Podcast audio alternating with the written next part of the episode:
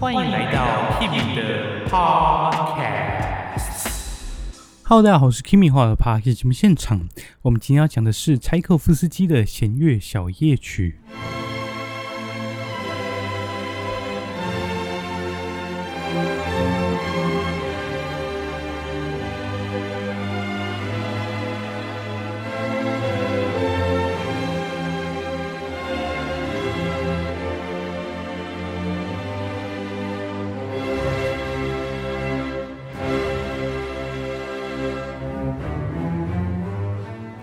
说到弦乐小夜曲，你一定会想到这个音乐。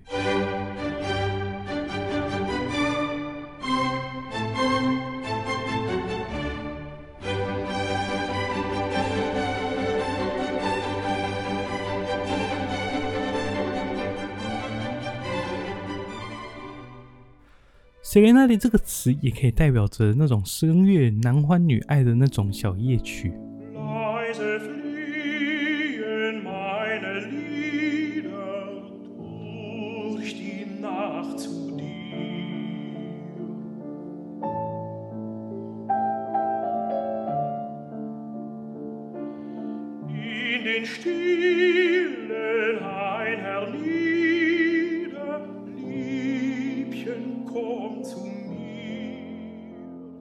柴可夫斯基，我们应该之前讲过很多了。我们讲过他的第三、四、五、六个曼弗雷德交响曲。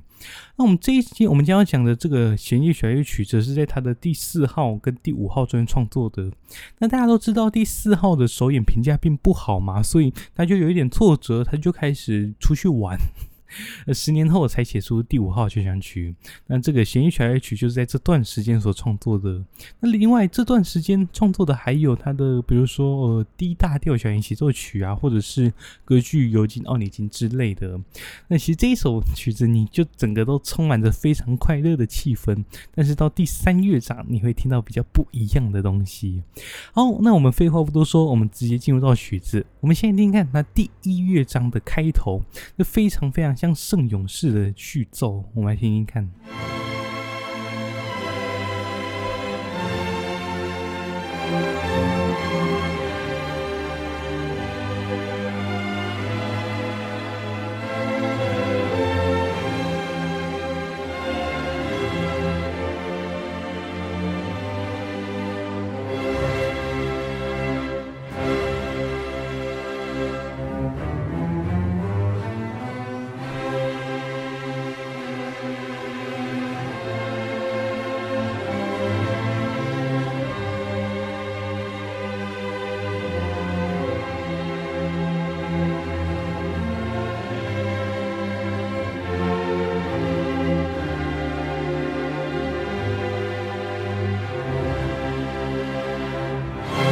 这个音阶旋律到了小提琴，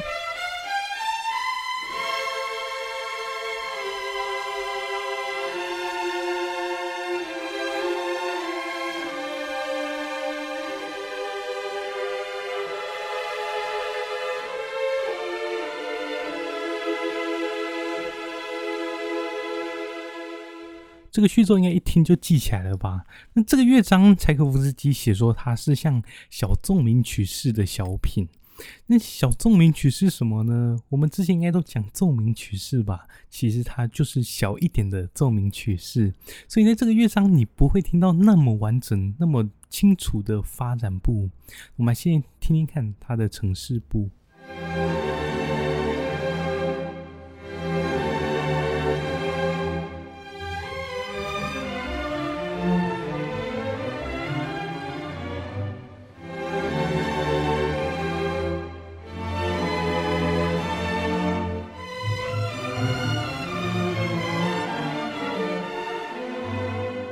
第一主题就是那个哒哒哒哒，这个啊，我们现在听一看它后面的发展，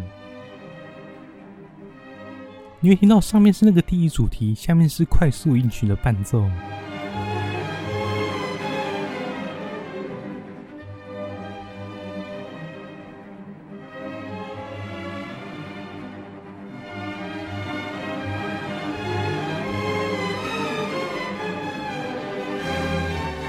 再你就可以听到他用哒啦啦啦的这个哒啦，这个长短短这个节奏来做发展，然后中提琴会有快速音群在中间，呃，跑出来吓你一下吧。但是你在第二乐章还是看得到它。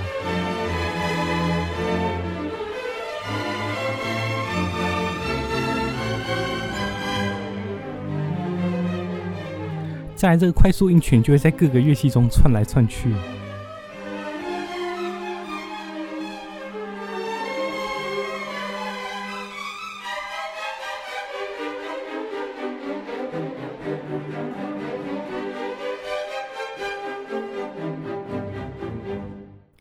再来，你就可以听到它的第二主题。第二主题就有点像无穷动，就是它一直在动，但是你也不知道它在干嘛。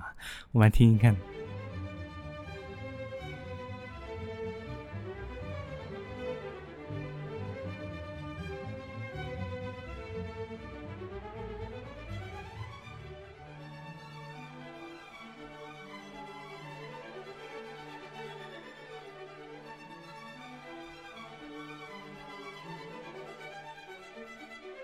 再来就是进入到有点像发展部的地方，有没有哒啦啦啦的第一主题跟那个快速音群第二主题？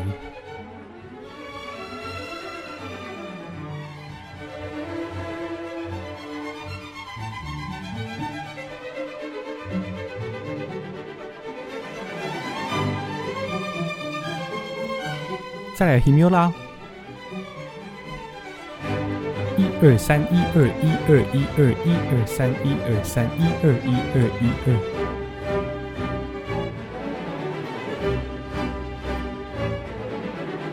一样 email 啊，一二一二一二一二，再来就会推向再现部。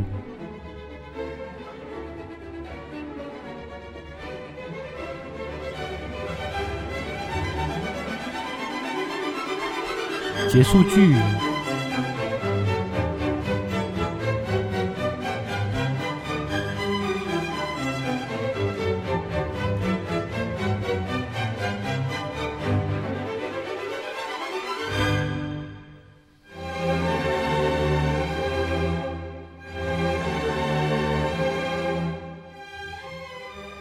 反正东西就一模一样啦。接着我们来听一看第二主题。还记得古典奏鸣曲是第二主题是什么吗？就是我们在呈示部的时候，第二主题会在它的属调或是关系调，对不对？然后在在线部会在它的主调上面。那这边柴可夫斯基他也有遵守。我们来听一看。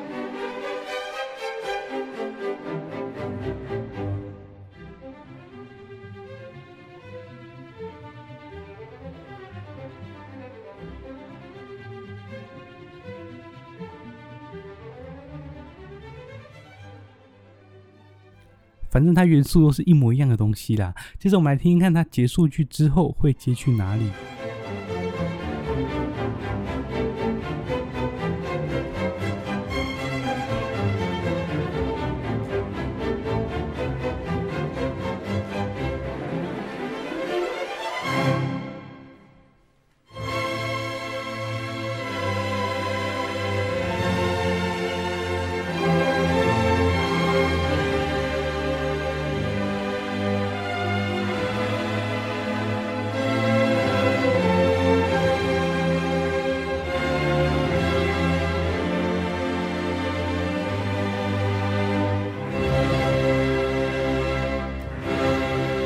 一样会借给大提琴。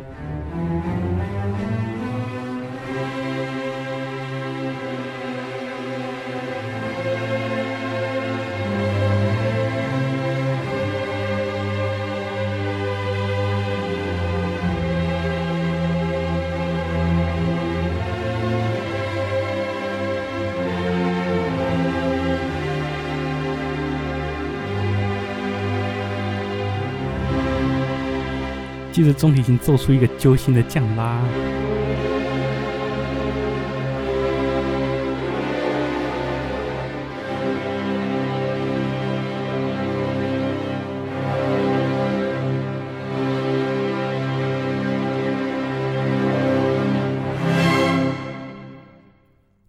接着进入到第二乐章。第二乐章是一个圆舞曲，还记得柴六的圆舞曲吗？一二三四五，一二三四五。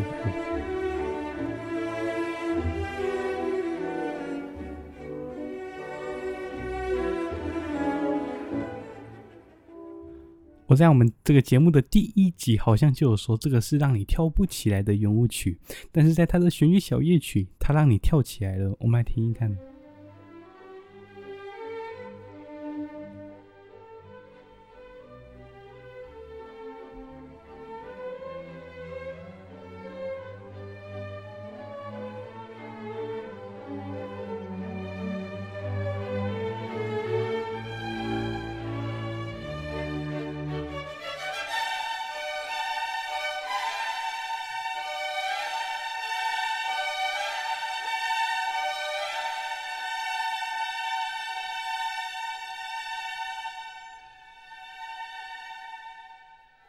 它有一点像是史特劳斯的圆舞曲，但是它又多了更多的那种忧愁的情绪。等下你在它的 B 段可以听到。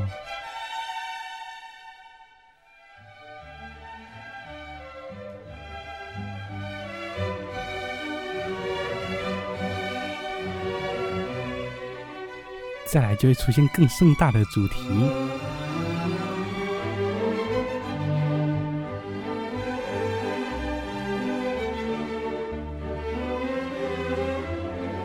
好，我们 A 段先听到这边，接着我们来听听看它转到 B 小调的 B 段。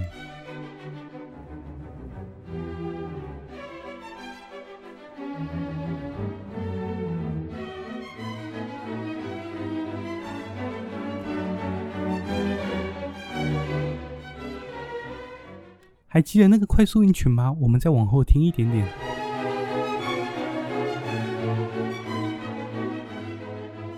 一秒啦。一二三，一二一二一二一二一二。不知道你有没有注意到一个小细节，就是两部小提琴对唱之后，它接给了中提琴。我们再听一次。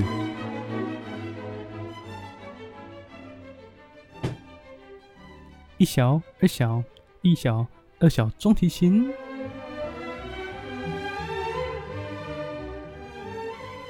有没有刚刚那一整段都是中提琴在那边下面做快速音群？还记得中提琴做快速音群在前面也有出现过吗？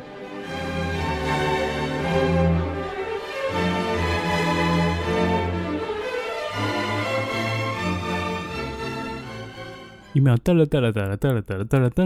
然后在这里也一样。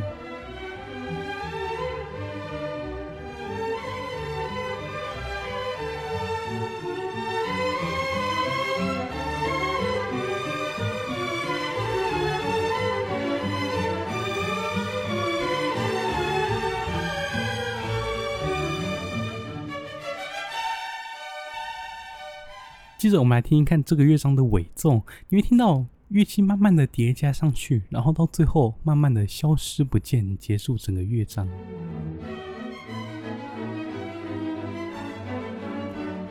原本的哒哒滴滴当是小调，但是在这里的尾奏变成。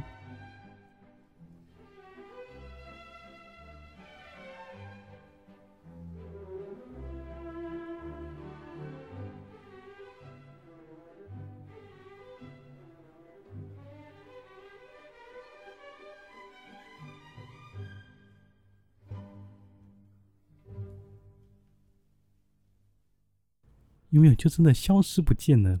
接着我们来听一看有悲歌这个标题的第三乐章。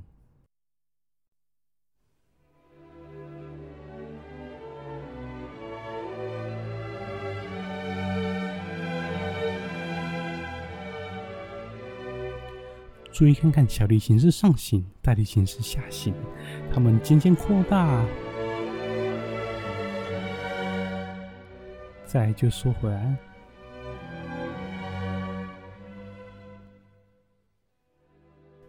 然后在比较悲悲的主段之后，它就会接入 D 大调，然后接入它的中段。我们来听听看。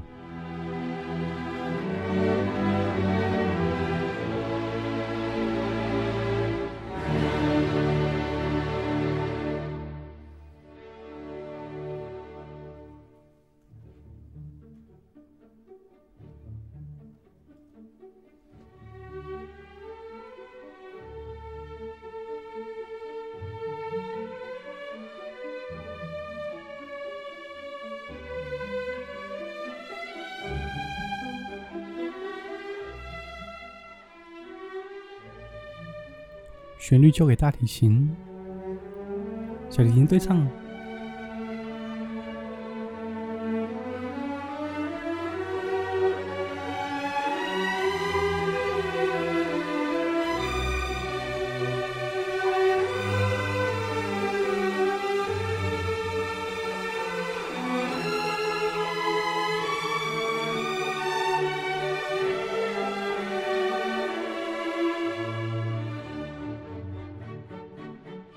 感觉出现有点小调的感觉。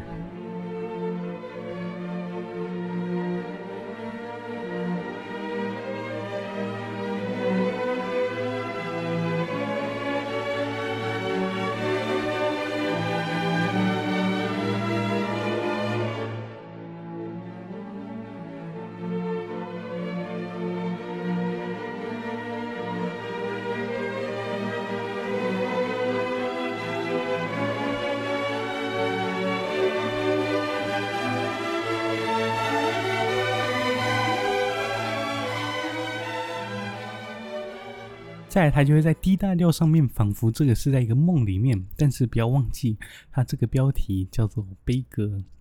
接着我们来听听看，它怎么用小提琴接回原本的那个主段，比较悲悲的那个主段。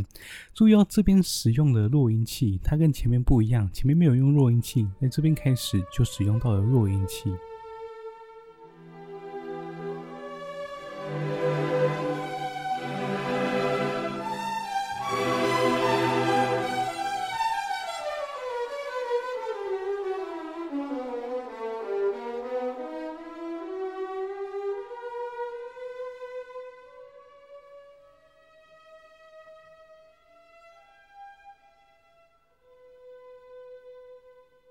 他就接回一开始的音乐，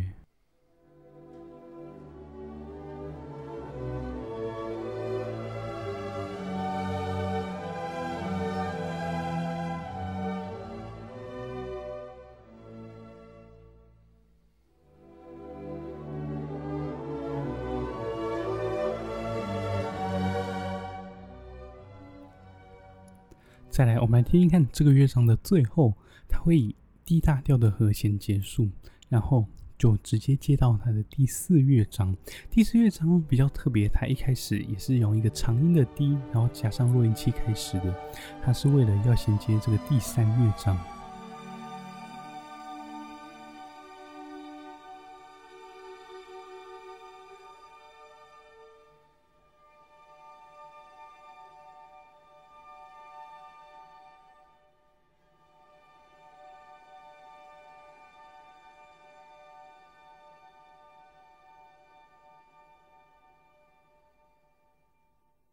再来就是第四乐章。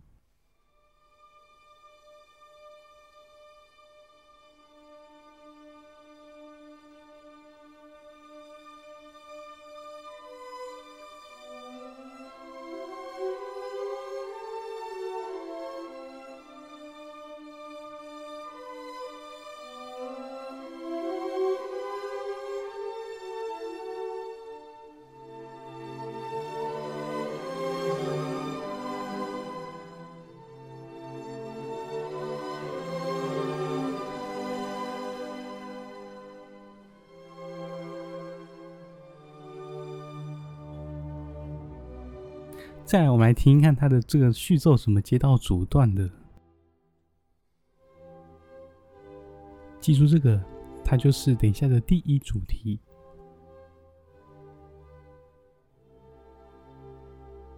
要进入城市部喽。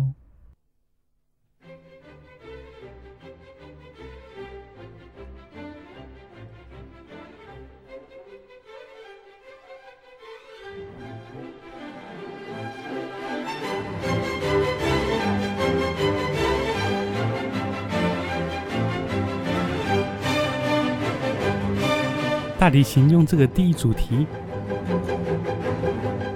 记得你会听到它慢慢渐弱，然后就有非常好听的第二主题。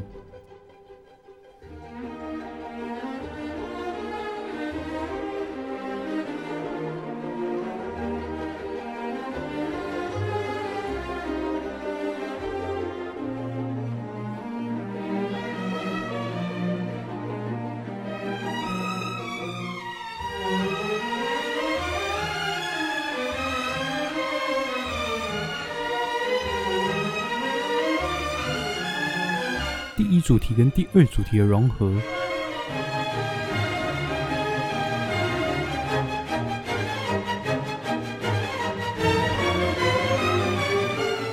接着，我们来听一看它的发展部。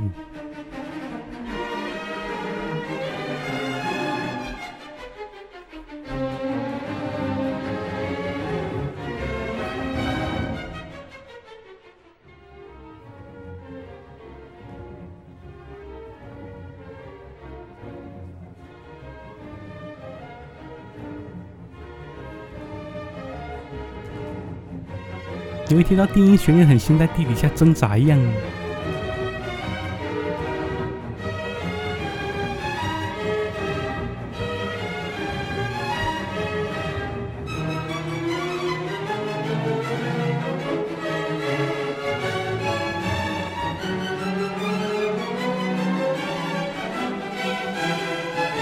接着就会出现卡农。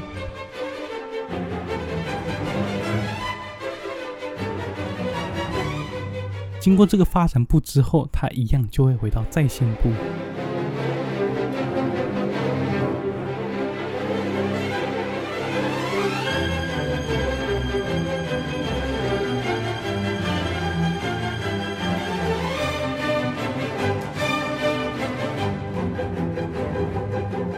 还记得奏鸣曲式中再现部的第二主题是怎样吗？它会在主调，所以它应该会在 C 大调上面。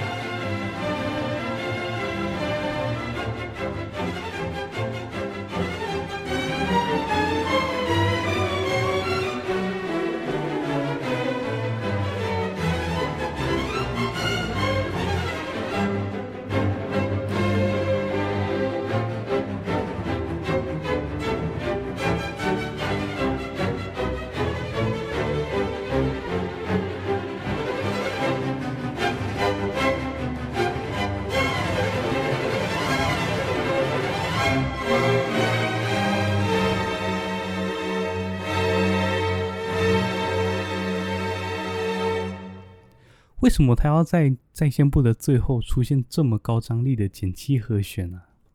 其实再来出现的尾奏，我什么都不用讲，你们一听就知道了。